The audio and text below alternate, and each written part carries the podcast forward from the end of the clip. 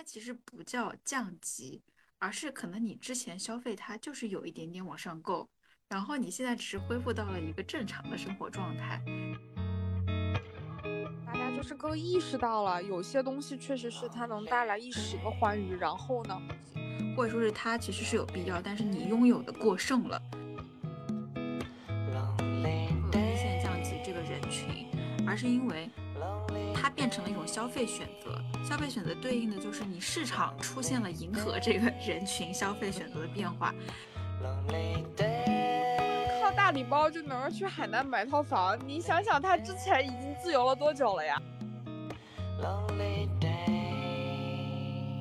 大家好，欢迎来到该说不说，我是已经三个月没有收入的二狗。大家好，我是一直想要早点退休的社畜老刘。说到退休这个梗，到底存到多少钱可以退休啊？其实我不知道，就是我感觉大家可能是大家都要先定一个小目标，先存够一个亿，好吧，就肯定可以退休了。一个亿这个目标真的有点过，但是我觉得就是普通人好像。比如说，像我周围有定目标是三十五岁退休，有定目标是四十岁退休，然后他们定的目标会配备一个比较比较，就是跟一个亿差差距比较大的一个小目标。比如说，可能，嗯，他的目标就是在三十五岁存够钱，到大理去开一间民宿，然后就算是退休了。这种。哦，那这样其实还挺好的，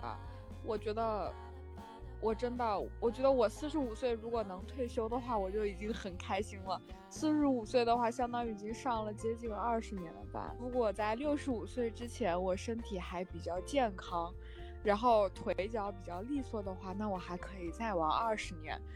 就是之前我我司有一个呃我的前领导，呃，因为我们公司我司上市失败。导致他的退休从四十岁挪到了四十五岁，就是退不退休完全取决于你退休之后想要的一个生活状态。比如说你刚刚提到你要玩二十年，对吧？那你这个玩这个点就涉及到就是消费比较比较多，支出比较大，所以所以就是相当于是你的退休目标是你需要存够一笔能够支撑你玩二十年，或者是然后再加上养老个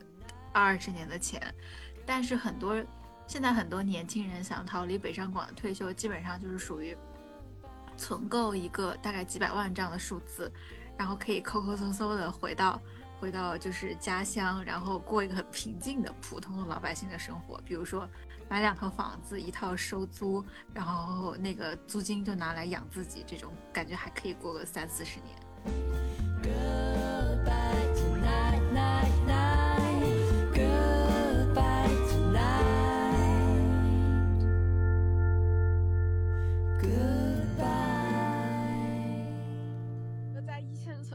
你要能存够几百万，也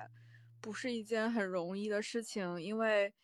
其实平时能够消费的东场景和东西都太多了，花花世界迷人眼，而且有很多其实是你只有在大城市才会促，就是才会促生的一些呃消费的需求，比如说一些文娱性质的，比如看个展呀，听个脱口秀啊。看个演唱会呀，或者就是搞这些，呃，有的没的，这些事情其实是只有在一线城市你才会有促生出来的这种消费需求嘛。然后你如果说回到了三四线城市，甚至再往后的话，这些条件就很难有了。所以我记得就是上海疫情结束之后，不是很多人选择回老家嘛，然后就有一个那个就是。呃，讨论的一个话题叫为什么就是在北上广生活的年轻人存不下钱来，然后就这个话题就衍生成了上海挣钱上海花，一分都不带回家，就是就是就是你无论收入多高都可能会是月光。包括我那天还认识了一个女生，她月收入还蛮高的，呃，每个月就是可以花掉的钱大概有个五六万左右，然后就这样的话都是月光。然后我突然觉得好像我这样的收入月光也没什么罪。是呀，而且就是就是在哪儿挣钱在哪儿花这个版本，我感觉我所有的一线城市我都听到过。一线城市真的很难，我觉得还是很难存下钱。是一线城市其实也是最先感受到经济下行的一批人。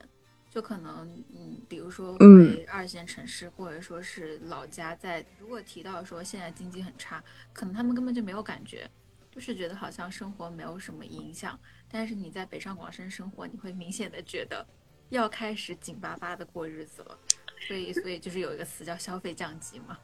嗯，我觉得也是因为这些城市打工人比较多，然后呢，就还是刚刚说的，有一些很多延伸的消费场景嘛。你在突然一下，大家就是呃经济都不太好的情况下，或者是嗯周围的人能看到有些人裁员啦，然后有一些人呃公司倒闭啦，然后有一些人就是就是各种各样的，比如说降薪啦等等。那你自己还没有遇到，但你看到周围的人，或者是就是这些信息都比较多嘛，然后你也会就开始紧张，把一些嗯可能平时就是不影响自己生存的那么一些呃场景上的消费就会给砍掉嘛。这样的氛围，这一旦蔓延的话，就在一线、一二线城市，就是这个这个消费降级，还有经济下行，这个就就让人感觉很明显。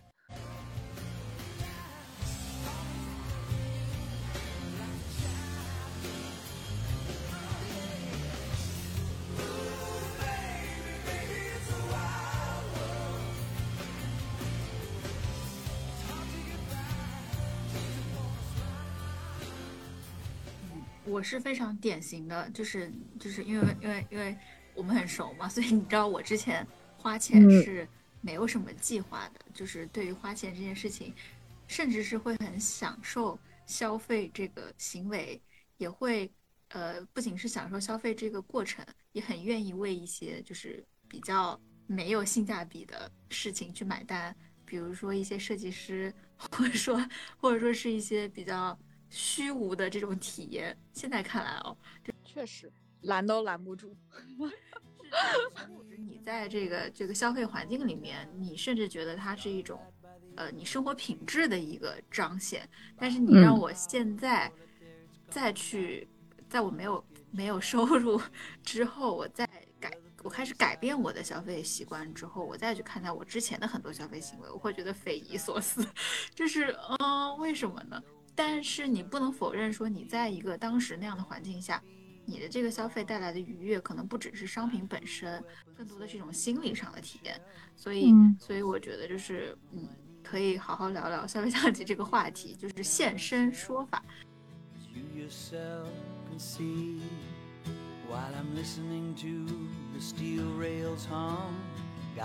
刚刚说到的，相对来说，呃，奢侈一点的，或者说是相对来说不是那么。实用的一些消费行为被我直接先砍掉的，比如说我首先砍掉的就是奢侈品的包包，因为之前可能在工作的时候，或者是你呃就是收入比较稳定的时候，你会觉得好像一两万买一个包也不是特别的有压力，但是当你没有收入之后，你会发现一两万其实可以做很多很多很多事情。比如说，在上海可以帮我交半年的社保，然后还有呃，比如说可以让我这样子，呃，我现在在家做饭的话，让我吃可以吃个三四个月左右。所以你会发现，原来觉得哦，这一个包好像不贵，然后买一包还挺开心的。但现在就相当于是这一个包可以让我再过半年，而且过的品质还可以，所以就就变成了一个我觉得是呃享受体验。和实际的面对生活的这样的一个区别。这两年买包的欲望也下降了很多，就是是不多，但是以前一年你还是会想要买一个，至少买一个吧，就一个或两个，这样就是你说，哎呀，好久没有买包了，买个包就是犒劳一下自己这种。但是就是现在我已经看到就各种上新什么的，我已经没什么感觉了，就是。因为我发现我现在拎来拎去，工种线只要一定都是帆布包。我想，我想，我想聊一个题外话，就是我感觉我们刚刚提到的很多经济上的一些变化，在杭州反应会明显吗？因为我最近收到的猎头打的，比如说十几个、二十个猎头来找我，都是杭州的岗位，好像就是在我心里这是一个不缺钱的地方。会不受影响呢？之前那个麦麦上那个轰轰烈烈的裁员大潮，难道不是杭州开始的吗？因为互联网寒冬这个就是寒冬这个事儿，肯定从头部公司开始反应比较大嘛。然后最先开始反应的，基本上都在杭州嘛，就是有几个总部。然后呢，关键是我觉得反应大的原因是因为裁的时候给的钱特别多，就是流露出来的，大家反馈的。但是实际上啊，实际消息啊是这样的，大家是只有内环的公司才会真的给到 N 加三。啊，这种，然后其实比如说外环一点的公司，就是外环一点的业务，其实给不到 N 加三的。就是其实你被裁的和不被裁的，就是心情都很复杂。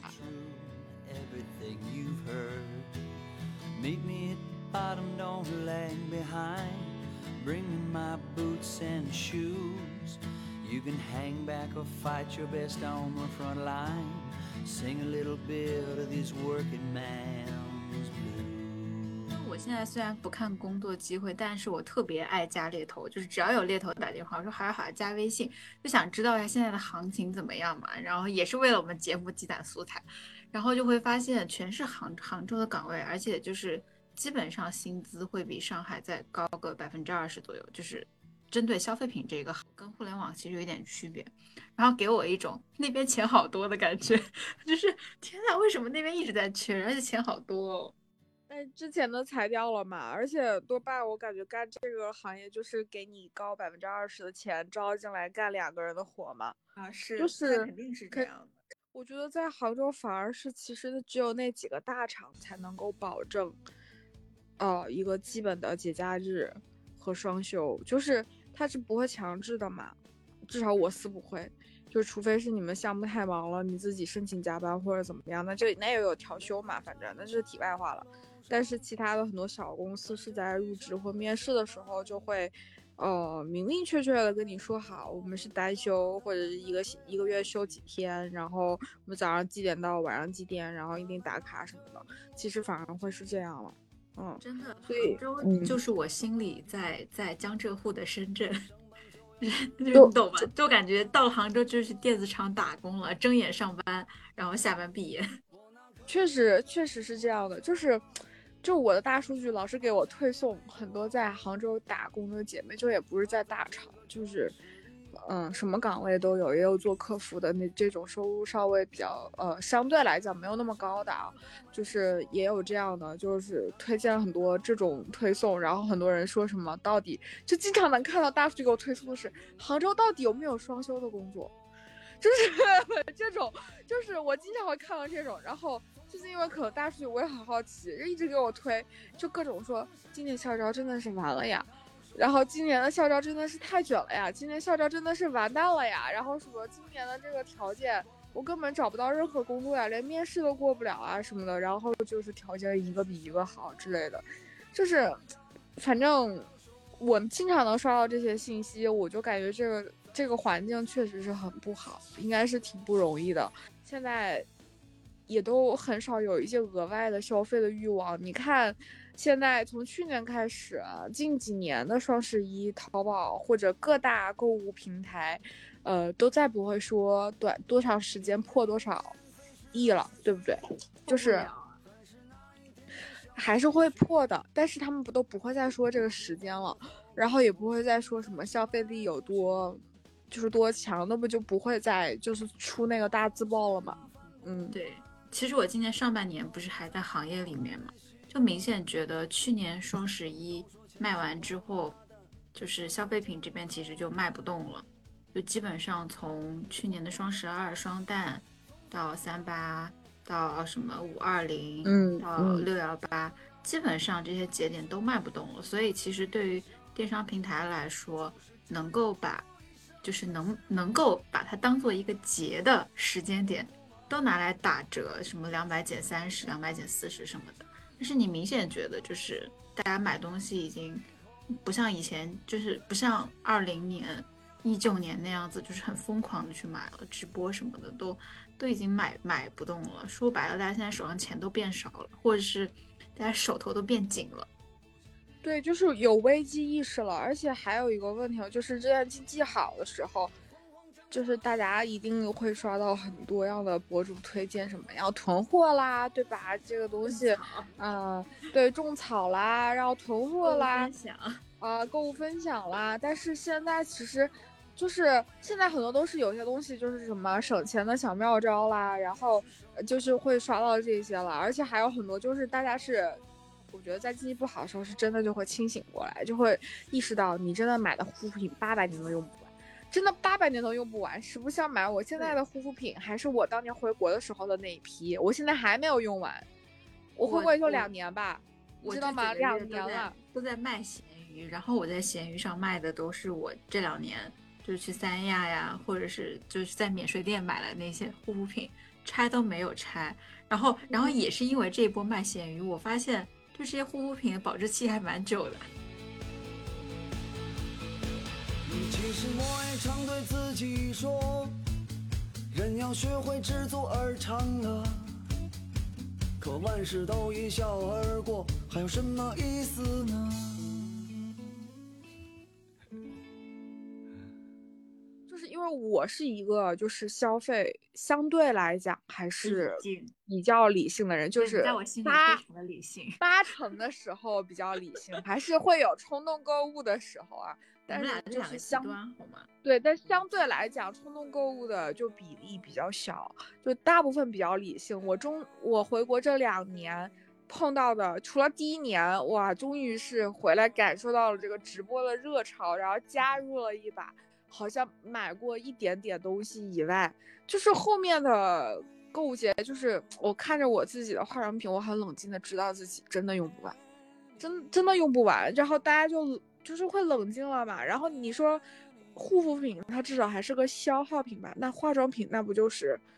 大家更冷静了吗？以前就是就是我因为之前上班是在彩妆公司嘛，所以就是嗯，怎么说？就你生活中、你工作中都在聊这些东西，包括一些品牌出的新品啊什么的，你就很容易被，比如说外表啊、什么限量版啊，或者它的质地怎么样，你就很容易被这种信息给吸引。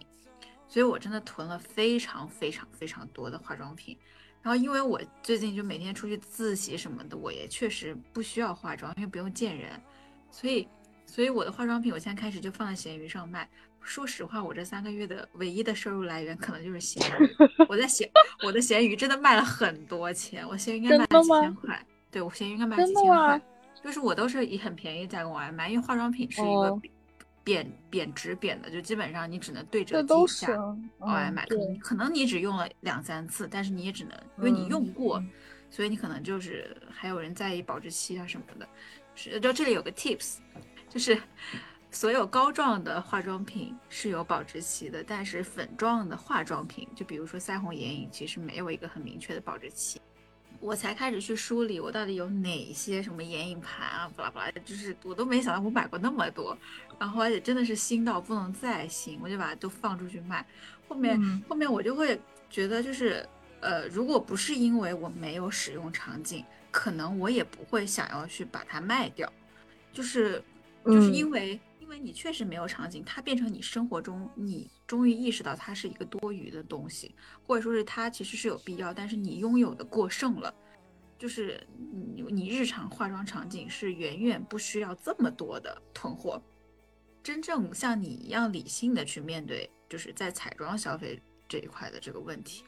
而且还有一个问题哦，是不可避免的，是因为我们年纪变大了，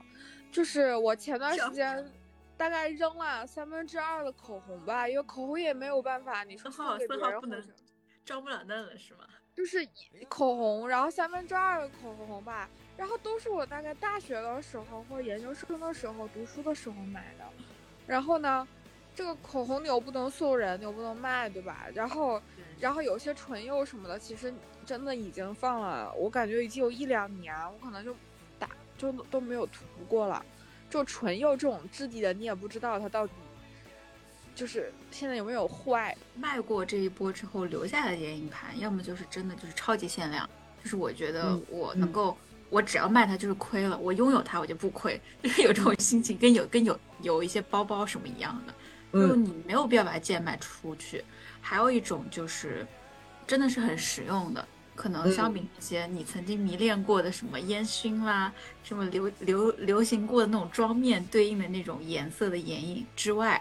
你这些就是你刚刚说的年轻过买的一些眼影盘，什么腮红，什么口红。其他的都是很实用、很日常、很百搭的。这种其实你真正的省下来之后，你会发现你每天高频使用的就那么几样，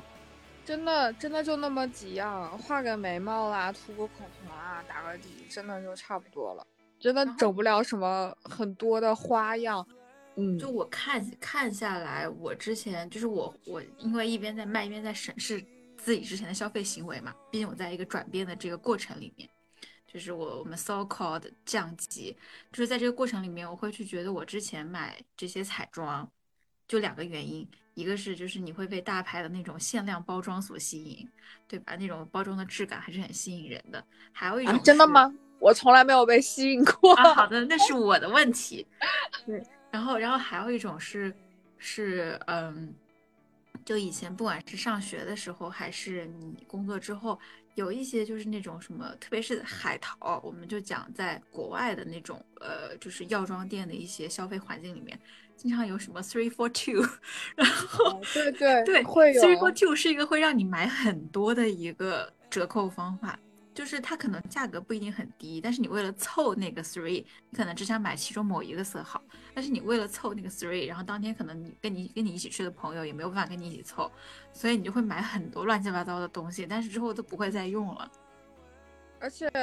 小时候真的会追求买很多口红，现在买口红的心态完全不一样。看了那么多，反正就只挑那几个大牌，我看一看，嗯，差不多的颜色。嗯，挑一支两支摆一下可以了，然后就一直在用，就是就上班百搭。这还是没有降级的消费状态。我来介绍一下我们消费降级人 群的消费状态，就是我现在只看那种什么 Into You，就是二三十块钱一个的，就跟之前你在国外的那种就是 Drug Store 里面买的那种什么 Revlon，然后美宝莲这种一样。我现在只看这个价位的，然后因为毕竟。口红、唇釉，你刚刚提到的都是消耗品，对不对？我们追求的是那么涂上去的颜色。我涂个便宜的，我也不会死，所以我现在就是买便宜的口红过货。可以，我觉得这也是一种方式，因为我我我的方式就是我的方式就是一步到位，买一个，但是频次非常非常的低。就是有些东西真的在你的心里，就是你会觉得好像没有东西可以平替它，就会没有东西可以替代它，你觉得更好用。当然，你能找到你自己能接受的平替，那当然省钱的更好的方方法，我也会买更便宜的。就是说有些东西的话，你只能够，你就觉得我就想要这个，就是人就是这样的人，就是欲望，就是你你为了克制这个东西，那那你可以，那你就一步到位，就买你最想要的那个。但是你剩下的其他杂七杂八的东西，你就只能够相当于说。我我的欲望有十件的话，我就只买我最想要的那件，剩下的九件我都克制住，就我都不要了。就是我觉得这是一个方法。对，你要不然你就，就是要不然就是你都不要延迟满足，你就干脆不满足，你就把剩下的欲望都舍弃掉。就是说白了，是当你在消费降级，或者是说你不需要降级，你只是想让自己理性消费的时候。可能我们需要决定的是，到底砍掉一些什么。那对于每个人来说，可能砍掉的那个东西，就是对于自己来说不是那么必要或者使用的。那可能对于每个人来说都是不一样的。对，是的，就减少频次。你如果不想，你觉得如果有些东西确实价格代表了品质的话，你又不想舍弃那个品质的话，你就降低频次。这个也是一件。就是我觉得这是也是一个还就是这从长久来看，其实还是一个比较有效的办法。是，衣服是我在我呃就是没有收入之前，就是我在消费降级就没有面对消费降级这件事情的时候，我就已经开始在处理我购买衣服的这种心态了。像你刚刚说的，我觉得一一方面是因为确实你搬一次家，你就会 suffer 一次，你就会想要减少你。囤东西的这种，控制自己囤东西的这种行为，因为我之前不是说我是那种仓鼠型人格，就是屎壳郎一样，是，对，就是我特别喜欢拥有很多东西，但是当当你每一次搬家特别的痛苦，或者说是你开始发现你有一些 issue，就是比如说我很难去扔东西，我很难去，我知道这东西没有用，但是我很难把它给丢掉。就是你觉得，或者这是这这这甚至是一种心理上的一些小毛病，所以我开始面对这个问题，去整理我购买衣服的这个行为的时候，我就是提高单单价，靠这个方法来。就比如说我买一个这件毛衣的单价比较贵，然后它的质量足够的好，然后嗯，你就会因为你钱已经花在这一件上面了，你就不会买很多很多质量不够好，或者说是设计不够好的这样的衣服。对，而且不是消费降级了以后，最近几年我感觉很流行的词就是那个胶囊衣橱嘛。这个原因真的是我觉得是跟年纪有关的。就你学生的时候，其实会很喜欢追求那些就是 trend，就是追求一些流行元素。就你会有道理。而且那时候也没有这么多钱，可以给你买一件贵的，对吧？你就你就可能去逛一次 Zara，然后加上它，比如说打个折或者是一些什么满多少减多少之类的，你就会把什么多少身上好。特别是像 Zara 还有这种快消品牌，它就是里面没有什么经典款，全都是流行元素在店里面，所以你就很容易发现，我衣服买一年，第二年也穿不了了。当然，可能它的质量也支撑不到第二年。后面就是我觉得是因为我们年龄增大，一个是收入提高，消费能力提高，还有一个是你会发现你的生活场景和你的社交场景里面，包括你自己的对于这个质感的要求，如果这件衣服或者是包括包括我们说鞋子、包包，甚至是一些一部分的彩妆，比如底妆类的，嗯，当它质感不够好的时候，你是会觉得不舒服的。就这个不舒服，可能是有呃虚荣心也好，或者是当你的。穿着不够好，在别人面前露怯的时候，就很多很多原因造成了这种不舒服。但但是这种不舒服就是能够让你在去选择购买的时候就更注重质量，然后也愿意为这个质量去付出更高的价格。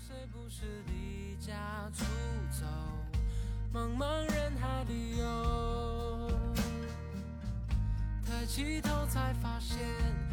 眼泪的星星正在没有找到自己很舒适的一种呃风格，或者说是你喜欢的一种，呃，就是你还没有找到自己喜欢的那一套就是 routine 的时候，很容易被博主影响。我觉得我很多就是彩妆和服饰类的这个购买行为，都是发生在我在 B 站上看到哪个博主推荐了什么啊，真的喜欢这个博主，然后我瞬间就是。就是小小小窗切到淘宝开始搜怎么怎么样，就是对，就是你很容易，你很多购买行为是发生在博主种草这个环节的。真的，有些博主真的，我我只能说还是很厉害了。无论是衣 服，就是有些他真的衣服，就是他的那个眼光，然后品味，还有他搭配，真的会让你立刻想要拥有。你慢慢也会发现，就是你买买多几次之后，就发现博主毕竟是博主了。就就就就咱也不一样，是不是？对，而且有些时候虽然说是看起来说是不费力，呃，就是其实很日常的穿搭，确实是很日常穿搭，但是它不是你的日常。就是还有一种是博主跟我们普通人之间的距离是，很多时候，嗯，特别是彩妆还有服服饰类的，你看博主你就会激情下单，但是你家里堆了很多之后。你并没有博主那样的场景去使用，比如说一些配色很好看的眼影，然后比如说一些有设计感的衣服，其实虽然说它不会说是脱离太日常，但是你在真正上班去选择的时候，你可能不会穿它，因为你知道我穿它，我今天就就就会有点累，在工作中有很 tough 的事情要处理的时候，我没有办法去去。约束我自己，在一个我需要 behave myself 的这种裙子里面，所以，所以就是这样的场场景，让你的很多衣服的穿着频率就会变得很低。但是你在看博主分享的时候，你会幻想说。我自己有一个使用场景，或者说你在线下购物的时候，你看到穿的试穿那一刻觉得很好看，然后你会幻想说，我有一个生活场景，我什么什么哪天可以穿，但是可能真的穿过那一次之后就没有第二次了。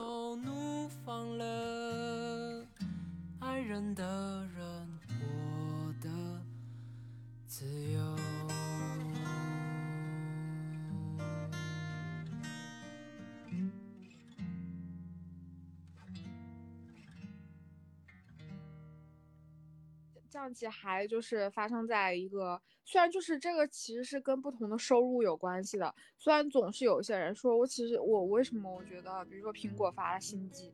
啊，然后怎么样，还是很多人换，为什么我没有感受？我感觉就我降级，他不降级，我觉得其实也不能这么想。我那天看到，我就有说的很对。就是可能还是降了，只是人家本来是想换个车，或者人家只是想买套房的。最近经经济下行了，他们也收入降级了，那就那就那就算了，我只先买个手机。人家这也是降级，对吧？就是就是每个人降级的方式它不一样，就是我觉得这个事情。也不要焦虑，就算是实际上你好像没有受，就收入没有受到影响，但是外面的这个社会上的氛围，毕竟已经我觉得还还是有一些恐慌的，所以大家就是或多或少的心里就会觉得，嗯，要存钱。但是你又就是人嘛，总是会有一段时间会有消费欲嘛，对吧？那怎么办呢？我觉得就是把这些钱花在能在自己身上是实实在在有改变的事情上，比如。我已经三年没有，我已经两年没有买过包了，但我这两年都在花钱，让自己去上运动。我对，就是去，真的就是去上普拉提课，而且我报了私教，真的很贵。但是我想想，我以前买包也是买包，那我现在不买包了，我真的不买包了，我就把买包的钱拿来锻炼。我跟你说。真的坚持锻炼这件事情，都会让你觉得上班你自己都变得耐操了一些。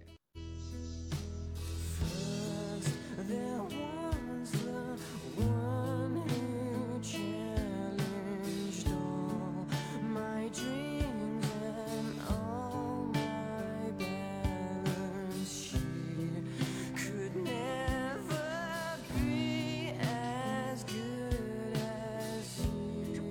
消费降级，而是当特别是在上海经历过上半年的疫情之后，很多人的生活方式发生了改变，就是大家不愿意把钱花在很多，呃，很虚，就是很虚无的东西上面。就虚无指的是一些很外在的东西上面，更多的，比如说是我们钱用来投资自己，或者说是享受生活，可能会把钱花在旅行上，花在呃跟朋友聚会上，然后花在运动上。像为什么像现在很多什么。飞盘、腰旗橄榄球，还有就是这种运动这么火，除了社交需求之外，我觉得就是相当于我们更就是在一线城市生活的年轻人，再去选择我钱花到哪里的时候，更愿意把钱花到这种实实在在有体验的，而且能让自己有一定的进步，就可能是外形啊，或者是心态呀。或者是运动带来的愉悦啊、快乐啊，甚至是社交带来的人际关关系，所以更愿意把钱花在这些看得见的进展上面。所以，对，我觉得是一种消费习惯的改变。包括我自己是，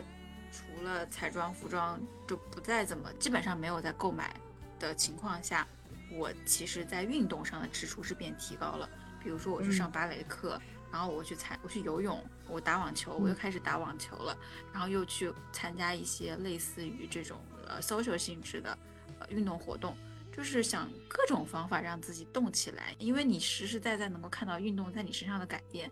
帮助我心情变好，我看到肌肉线条之类之类的。对我确实觉得运动是一个非常值得投资的事情，而且这个事情是这样的，就算你现在不想为它花钱，你自己在家里买块瑜伽垫动起来也是好的。就运动是真的是一个你投入了多少付出就有多少回报的事情。觉得这可能是年纪大了，就是我现在觉得真的健康 很重要。而且你在运动上，其实你运动的频次提高了。你去按摩的次数就变少了，你把按摩的钱省对也可以，因为按按摩也很贵，像像去泰式按一次也要五六百。以前如果就是经济好的时候，消费没有降级的时候，大家肯定是既要又要还要，对吧？肯定是什么方面都要花一点。但是如果现在就是一定是有很多个方面你没有办法兼得，你只能选一个的话，我建议还是把这个钱花在投资自己的身上。其实，其实抛开这种我们很主观的体验和我们的一些想法，现在行业它其实是在变化的。就是我刚刚提到了，可能是受疫情影响，也可能是受经济下行的影响，大家消费的选择变了嘛。这也是为什么说今年整个运动的户外运动就是尤其是户外哦，就运动非常的火爆，以及户外的生活方式很火爆，比如说像桨板，今年也突然就是火了，然后之类的，就是就是这一些产业的发展。以及对应的就是我刚刚说淘宝卖不动，直播卖不动，彩妆整个就是寒冬到就是已经倒了一大批品牌的这种情况下，就说明我觉得是能够体现出，就是当代生活在城市里的人，其实还是会很关注自身的一个成长和变化，就是开始意识到，maybe 就像我们一样，开始意识到一些很外在的东西，它对我们整个人或者是我们的生活。或者是我们这个这个物理状态和心理状态的影响，都非常的不明显，所以所以才会把钱花在另外一个方面。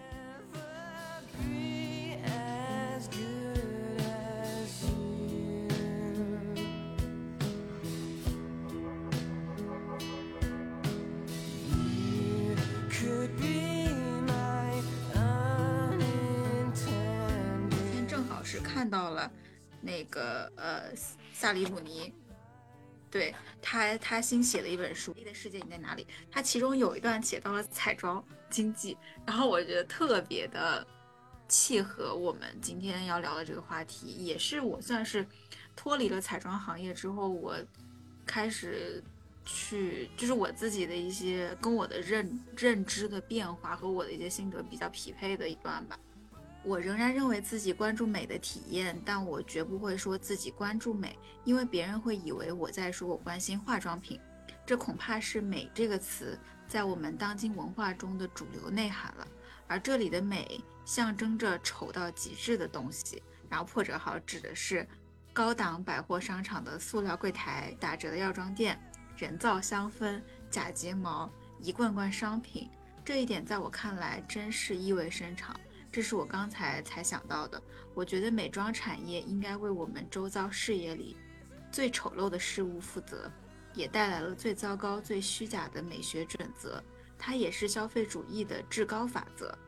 这一切纷繁的潮流和外观，归根结底代表了一种原则——消费的原则。要想真正拥抱审美体验，第一步就是彻底拒绝这种理想，甚至要反对它的一切。哪怕这么做要求你表面上变丑，远胜过甚至在本质上美过花钱购买升升级的个人魅力。确实是啊。再提到一点，就是相当于是很多人之前沉，包括我们自己沉迷在买彩妆、买服饰来武装自己。它其实就是我花钱去买个人魅力的提升。但是这种个人魅力的提升，现在当我们理性看来，它提升就是。微乎其微的，或者是当你提升到了一个 level 之后，它并没有那么大的作用了。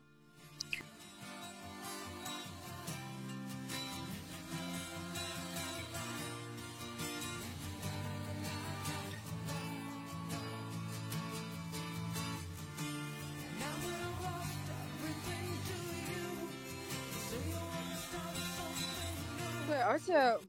就是慢慢的。就而且我感觉就是疫情这三年，然后加上经济现在这个样子，就是我觉得让大家就是更意识到了有些东西确实是它能带来一时的欢愉，然后呢，其实就是对自己的投资，或者是刚刚萨利鲁尼写的，就是个人魅力的提升，到底这个提升点是什么？就当然每个人都想让自己更有魅力。我记得我刚刚上班的时候还在你所谓的这个陷阱里面，就是。很关注我到底能挣多少钱，然后很焦虑，是我刚刚毕业，我没有办法挣到很多钱，我想要拥有的那些物质上的东西，那些品牌都没有办法立刻拥有，因为我收入没有办法支撑我的欲望。那这个欲望它对应的是什么呢？其实就是一种外表的武武装。就比如说，在我十几岁的时候，可能会幻想说，我是不是穿上了一双 Jimmy Choo。我走路就带风了，我今天就不一样了，我就 是很有自信了。就是你在就是在小姑娘的时候就很容易陷入到这种，我的个人魅力提升是需要一个一件很硬的商品，或者是一个我一直追求它代表某一类女性群体的这样的一些商品，来标榜自己，来武装自己的。但是后面发现哦，其实不是这样。是的，虽然我觉得有的时候可能说这个话有一种何不食肉糜，但是怎么说呢？就是说，其实你一旦有了一些东西，我也不是说我现在收入多高，Jimmy 的鞋，我在毕我在毕业典礼的时候。我说我一定要穿上就是这样的高跟鞋，然后我在毕业典礼上给自己最难忘的体验。然后呢，就脚贼疼。我参加毕业典礼之后到现在，我再也没有拿出过。提到这个何不食肉糜，我我我我并不是说以一个过来人的身份教育大家说，哦，这些东西也就那样。对，你就是你其实你没有的时候，你还是会有的。对，其实以为我们当年的时候没有人跟我们讲过这个话吗？对吧？是一样的，这就是如果如果有呃，可能还是学生或者是刚刚毕业的女生，还在追求一些可能一直想要很久的东西，我觉得没有问题，你先去买，你花钱去买都可以。但是你买完之后需要去再回看，就是有一个审视的过程，这个东西到底对于你生活的改变有多大，给你带来的愉悦有多久，我觉得是需要有这样一个审视的过程。但是，如果是你一直想要的，你就去买。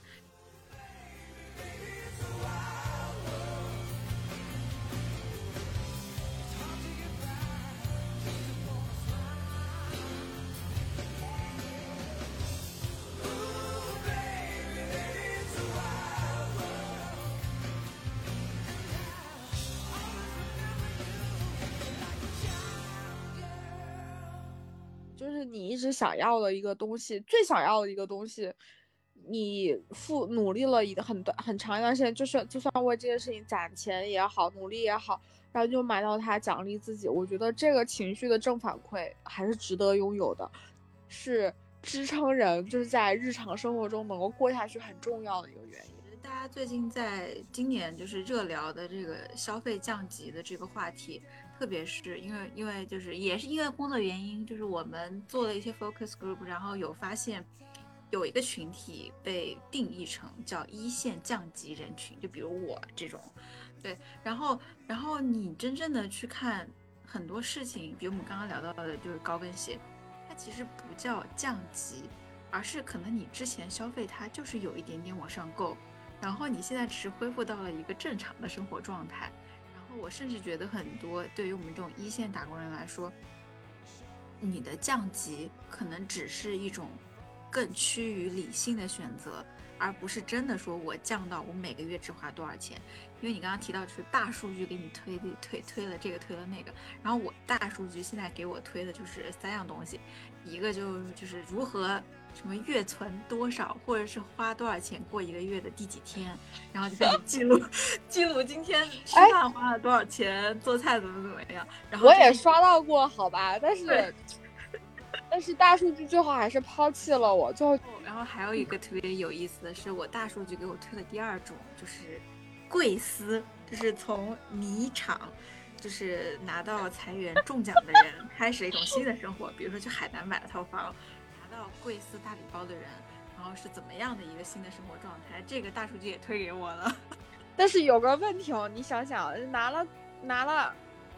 现在也不能叫我司了，反正就差不多吧。相关像某相关公司这种大礼大礼包的人，他们靠大礼包就能够去海南买套房。你想想，他之前已经自由了多久了呀？对吧？你你们要想一想背后这个逻辑。对，然后还有第三种就是铺天盖地的打折信息，因为我们刚刚提到，就是为什么会有一线降级这个人群，而是因为它变成了一种消费选择，消费选择对应的就是你市场出现了迎合这个人群消费选择的变化，比如说现在对吧？你看优衣库之之之前，大概在二零一九年的时候，我们还是原价买它的 U 系列或者什么。现在都可以 T 恤便宜到三十九一件，然后你经常看到就是在小红书上面有人推荐好优衣库新的系列发售怎么怎么样。之前我们都是直接就是你还记得我们二零一九年都是蹲小程序蹲零点，然后直接冲。现在现在都有货呀，现在不是现在他那个小红书的那种就是呃开箱或者是测评底下的评论全都是好。我能堆到一我能蹲到一件七十九吗？是这样的对吧？是的。然后我现在去优衣库就是直奔打折区，因为我发现这些品牌的打折区现在就是一直存在了，可能之前就是像我们就是六月中和年底两次大换季的时候是打折季，哦，现在不是，现在是从从就是 every day 都有一个打折区，不用看其他的，你就直接去打折区看什么什么都有，衣服、鞋子、生活用品、文文具。嗯，而且我感觉现在满减的活动，可能相对来讲也还是做的会更多一点。哦，就以前，而且而且，以前是只有六幺八和双十一会做满两百减三十嘛，对吧？但是现在其实都是已经没有，基本上没有两百两百减三十，都满三百减四十嘛。这个其实相对来讲，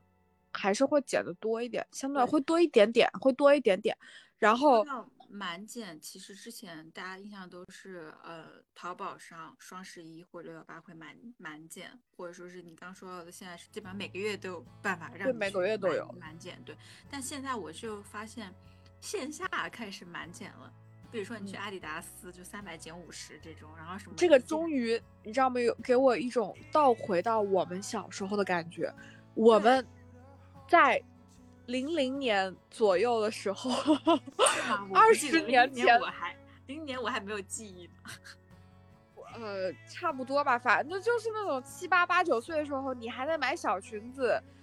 那个时候你肯定有记忆啊。然后那种时候跟着妈妈一起，呃，去商场里面，尤其是过年还有跨年做那个双旦活动的时候，在商场里面，妈妈在绞尽脑子。脑汁在那里想，满两千要减多少钱，然后怎么样凑那两千块钱要买家里谁谁谁需要这个什么什么什么，对吧？在商场里面，那不就是凑满减吗？就是回到了那个时候呀。我们后面是有段时间都不是满减，都是花里胡哨的活动，这个优惠券，然后那个积分，对吧？什么的，现在就回归到了最质朴，就是打折，然后非常凶残，就是什么。新品就开始打折，新到店就一件九折，两件八折，三件七折什么的。然后你可能店店就是那个柜员还能帮你凑一凑，跟其他顾客拼一拼，你就可以打个七八折了。对，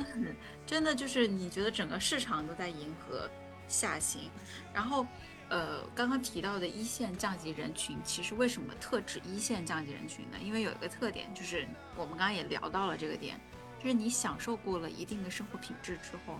有一些标准你是降不下来的，但是你的消费能力又是比之前大幅下降的，那这个时候就相当于是我需要花更少的钱，但是我还是想体验我我我没有降级之前那种服务或者是商品质量也好，所以所以你知道今年有一个非常火爆的品牌也拿了很多的融资，叫 Hot Max 好特卖，那啥呀？那我跟你好好的介绍，就是它会很像什么？会很像我们之前，我不知道美国有没有，在英国叫 TK Max，美国应该有一个什么 TP Max 或者什么什么 Max 之类的，反正就是类似于就是那种折扣店。就我还记得我在英国的 TK Max 买到了一条一折的三啊，我知道了，我知道了，二十磅买到了一条三宅一生的裤子。嗯，我懂了，我懂了，我知道那种那种折扣店，那其实那美国就是奥莱啊，那就是奥莱，就美国的奥莱还是比国内的奥莱要好逛非常多。不是奥奥，我觉得也不不太算是奥莱，它它会开在那种就是每一个商场，就是什么万达、大悦城，就每一个商场都会有，然后每然后包括像什么万象城什么都会有，然后每一个商场里面。它像现在好特卖，它卖的都是生活用品，比如说里面的巴黎水，大概就是两块多一瓶，咖啡可能就五块钱一瓶，就是它是属于零期商品折扣。比如说，可能这个咖啡还有三个月到期，然后可能这个什么薯片只有一个月到到期。嗯，咖啡三个月就属于零期了吗？这个对，所以就特别适合我们这种一线降级人群，我在里面可以。花非常非常少的钱买到我之前，比如说我之前买的那种日本的洗衣液，大概是一百五、一百六一瓶，然后现在里面就是十九块九一瓶。哦，那真的，那感觉是真的很好卖呀。就是是我刚刚说的概念，你的生活品质，你对生活品质的要求是没有办法降低，因为叫由奢入俭难嘛。但是你又可以以一个很低的价格享受你之前享受过的生活品质。像我们这一类人，就叫一线降级。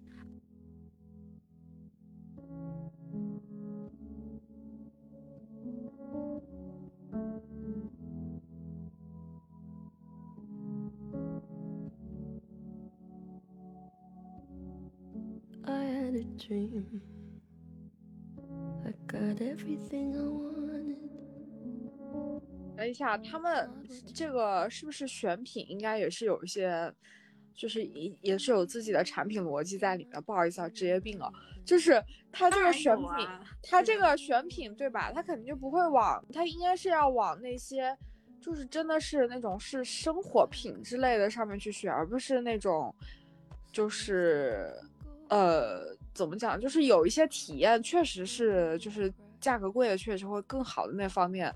就是往那个上面去选，而不是单纯的就是化妆品打折或者衣服打折之类的。你的单价高的话，你如果只是只是零七这一点，那其实像我们这种本来就不怎么在乎生产日期的人，你你不会介意的。特别是有一个重要信息是我们没有小孩。我们自己喝哪一天的都可以，哦、就是过了期的牛奶，我甚至都可以喝。所以，所以如果是这样的状态，你去买真实东西，你说，你就你刚刚提问，这三个月算零期吗？在我看来，绰绰有余，是不是？所以，对，所以，所以我们这样的就是就是他的目标客群，那他卖的东西就是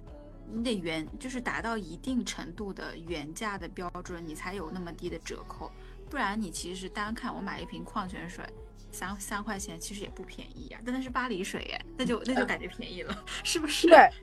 那可不嘛，玻璃瓶的巴黎水在便利店可要可好贵呢。对，所以所以就是今年为什么它那么火，在经济这么差时候还能拿到钱，我觉得是跟我们这一群人的消费降级有非常大的关系。也是，所谓精致穷嘛。但它不卖，就是它不像 TK Max，就是英国 TK Max 还卖首饰，然后它就是鞋子什么什么都卖，就生活用品你什么都卖。然后我当时记得我买牛仔裤也在里面买，就是像 Diesel 这种大概一两千一条牛仔裤，里面也就十磅左右。然后它还有一个区域叫 Gold Label，就是一线奢侈品牌或者是二线奢侈品牌，它都是一到三折的价格，你可能也就是二十磅、三十磅买 Marni 之类的。我现在特别，但这个感觉国内就别想了，国内还是特别希望国内能有。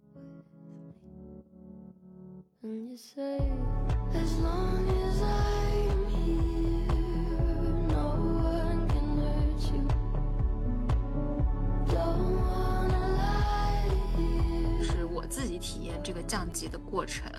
可以把它归纳成什么呢？就是第一个叫凡事比价。就是在保留自己对品质要求的底线上，然后来比价格。比如说我之前买，可能我都会直接为了快递快，或者为了快递服务好，直接在京东买，或者在天猫超超市买。然后我现在可能会开始比，对吧？那个拼多多看一看，嗯、然后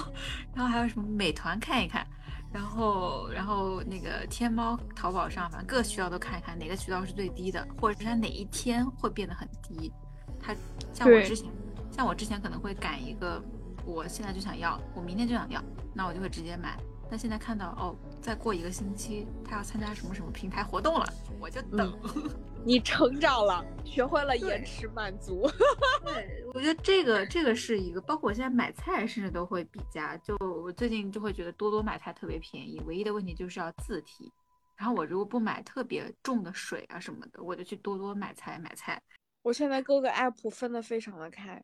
淘宝上面基本上就买一些衣服和一些我觉得还是需要考虑一下质量的东西。拼多多现在在我这儿就是买家里破烂的东西，就是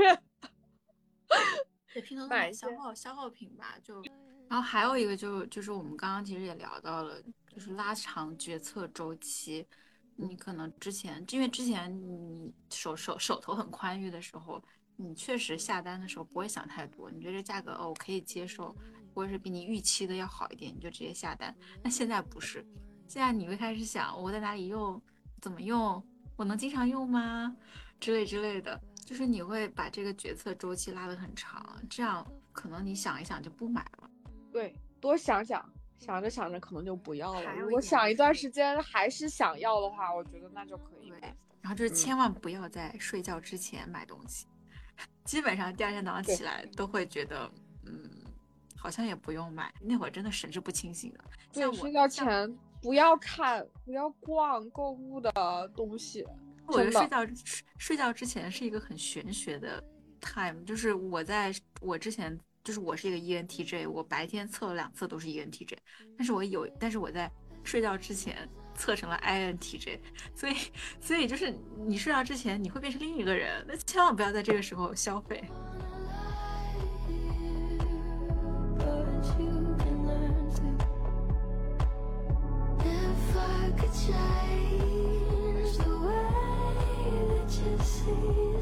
睡觉前很容易被煽动啊！你们看吃的越看越饿，看博主的视频越看越想买，就是这样的。但是你想买和想吃，离真的去吃和去买也就一步之遥，忍住，朋友们，忍住。然后还有一个是，是我们刚刚其实其实在聊的，就是要积极寻找平替。其实之前可能，嗯，就是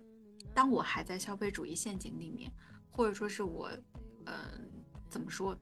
就是需要一些外在的武装的时候，我我还在那个状态里的时候，我其实会觉得平替是一件，不是，就是甚甚甚至是有一点羞于启齿的事情，就会觉得。哎，我明明有这个消费实力，我为什么要去找平替呢？但现在就会觉得平替真香。对啊、我们现在经不是经常会分享，我跟你讲，我这条裤子才才才四十几块钱，什么这条裤子才七十几块钱，什么，然后还有什么修容十九块九的修容真香。可能我们现在对于平替这种事情更是乐于分享，而不是说会觉得我找了个平替我会觉得我很羞耻，对吧？还有一个特别香的平平替，我一定要在节目里面提，就是我之前很爱喝，呃，就是本身也不贵哦，我之前很爱喝那个呃肯德基的雪顶咖啡，现在大概是卖十四块还是十四块五？啊，你喜欢哦喝那个东西？对对，就很胖，I know。然后然后我现在发现，就是蜜雪冰城的雪顶咖啡跟它的味道一样，甚至更好，因为因为蜜雪冰城的那个冰激凌很好吃。它冰箱冰淇淋只要两块嘛，它整杯咖啡雪顶咖啡下来也就六块，所以所以就是就是喝蜜雪冰城呀。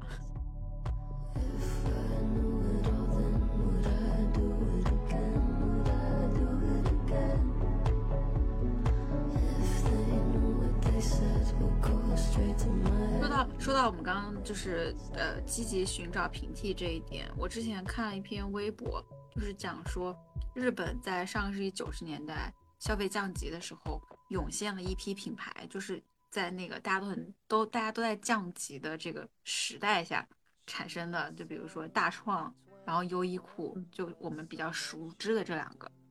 然后我，然后我，然后我现在可以大胆预测一下，就我们现在国内这一波结束之后，品牌就是拼多多、蜜雪冰城、Hot Max 幺六八八。对啊，就是我感觉我嗯相信蜜雪冰城一定有姓名。你这个就是粉丝发言啊，不要做不得数，我跟你说。我觉得真的是属于，呃，其实也不算是平替吧，就是我觉得是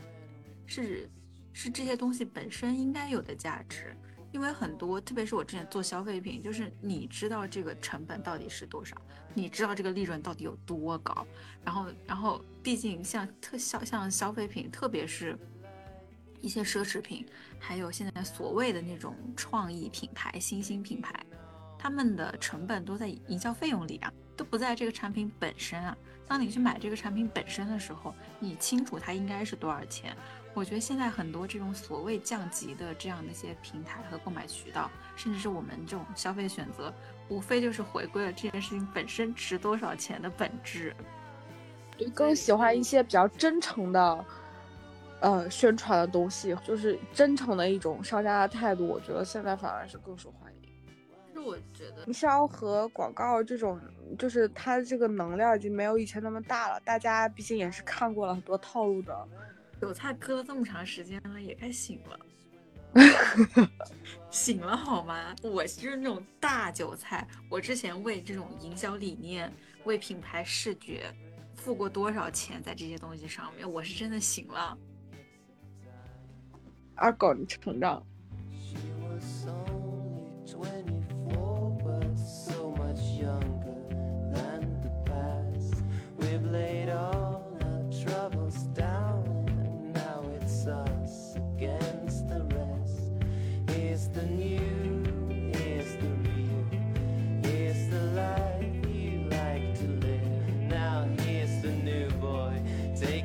是一档都市闲聊节目，可以通过喜马拉雅、汽水、小宇宙 APP 搜索“该说不说”，订阅我们的频道。